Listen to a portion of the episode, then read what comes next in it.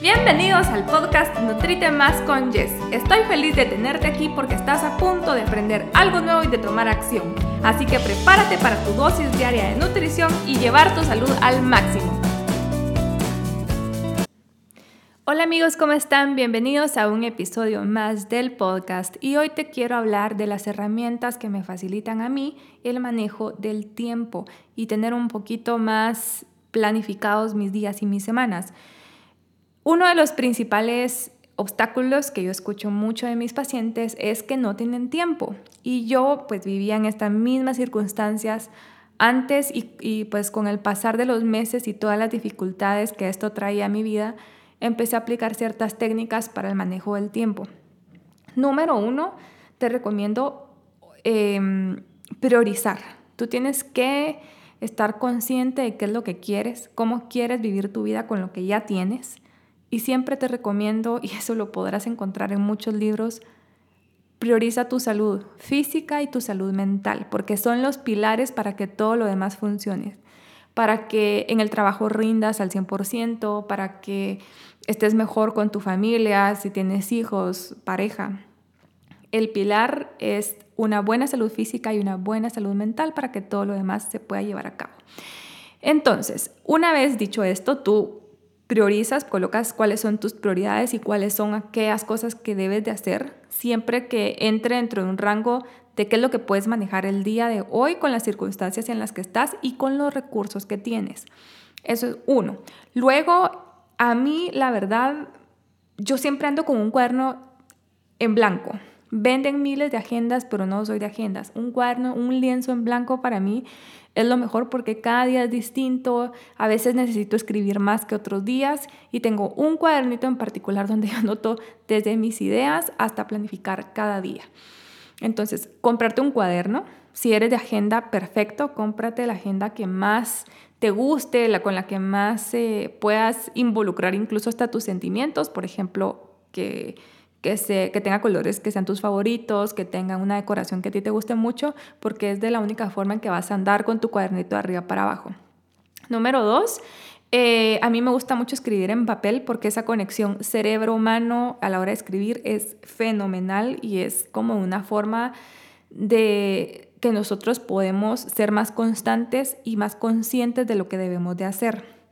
Entonces, ya tenemos nuestro cuaderno o nuestra agenda lo otro es que establezcas un horario y seas fiel a ese horario. O sea, al principio cuesta, pero es importante que coloques, que diseñes un horario que sea tu horario real y coloques, por ejemplo, si tienes un espacio de 7 a 8 para hacer por lo menos 15 minutos de actividad física, hazlo, ¿verdad? O sea, no no te compares con alguien que tiene tiempo para ir tres horas al gimnasio o que tiene tiempo para hacer toda la mañana ejercicios porque cada quien tiene una vida distinta y aquí lo que importa es empezar a hacer actividad física, por ejemplo, o espacios para cocinar y comer más saludable.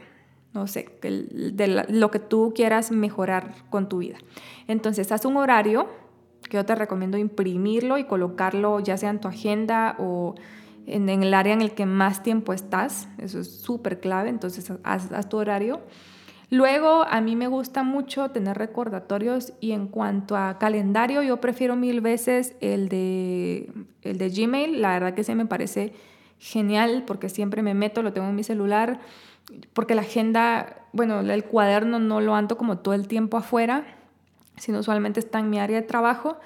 En cambio, el calendario, pues sí, en el celular me puedo meter en cualquier momento y a mí el calendario Google me parece fantástico y se puede compartir con los colaboradores, así que ese, ese me gusta como para mantener fechas bien importantes donde yo sé qué cosas tengo que hacer.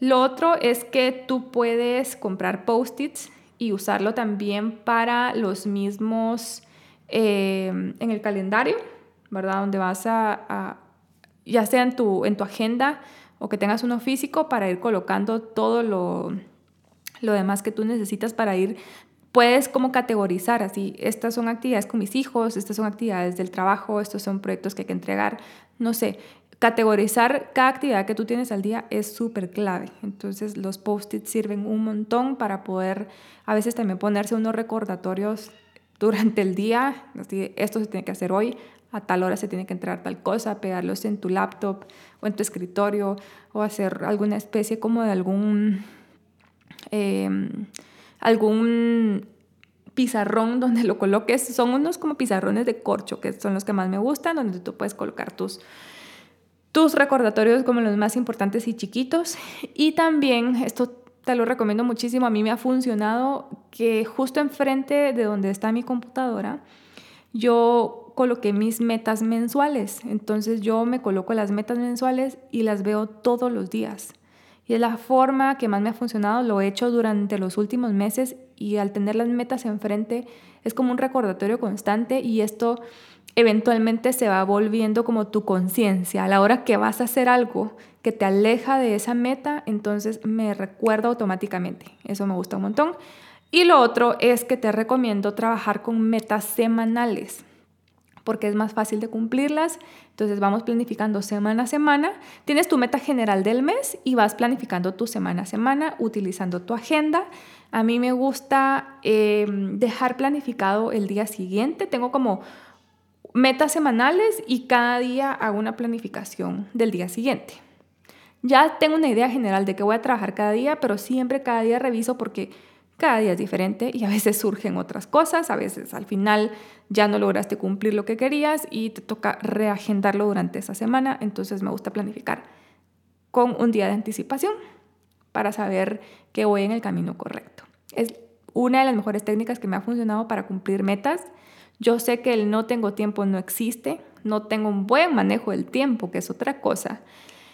Y me ha ayudado un montón a organizarme de esta forma, a priorizar y obviamente si uno se está poniendo demasiadas metas, obviamente pues quizás sí no va a dar tiempo de cumplirlas todas. Por eso elegir unas tres prioridades e irlas trabajando poco a poco y conforme pase el tiempo ya vas añadiendo más. Pero número uno, no te eh, aflijas, no te sientas demasiado ansioso, no te frustres. Trabaja con lo que tienes hoy, con el tiempo que tienes hoy, con los recursos y si en este momento solo te da tiempo, por ejemplo, poniendo el ejemplo de la actividad física, solo te da tiempo a hacer 15 minutos al día, haz 15 minutos al día. Eso ya vale muchísimo y poco a poco podrás ir aumentando la, cantidad, pero siempre que lo tengas eh, determinado y estés muy seguro de lo que quieres.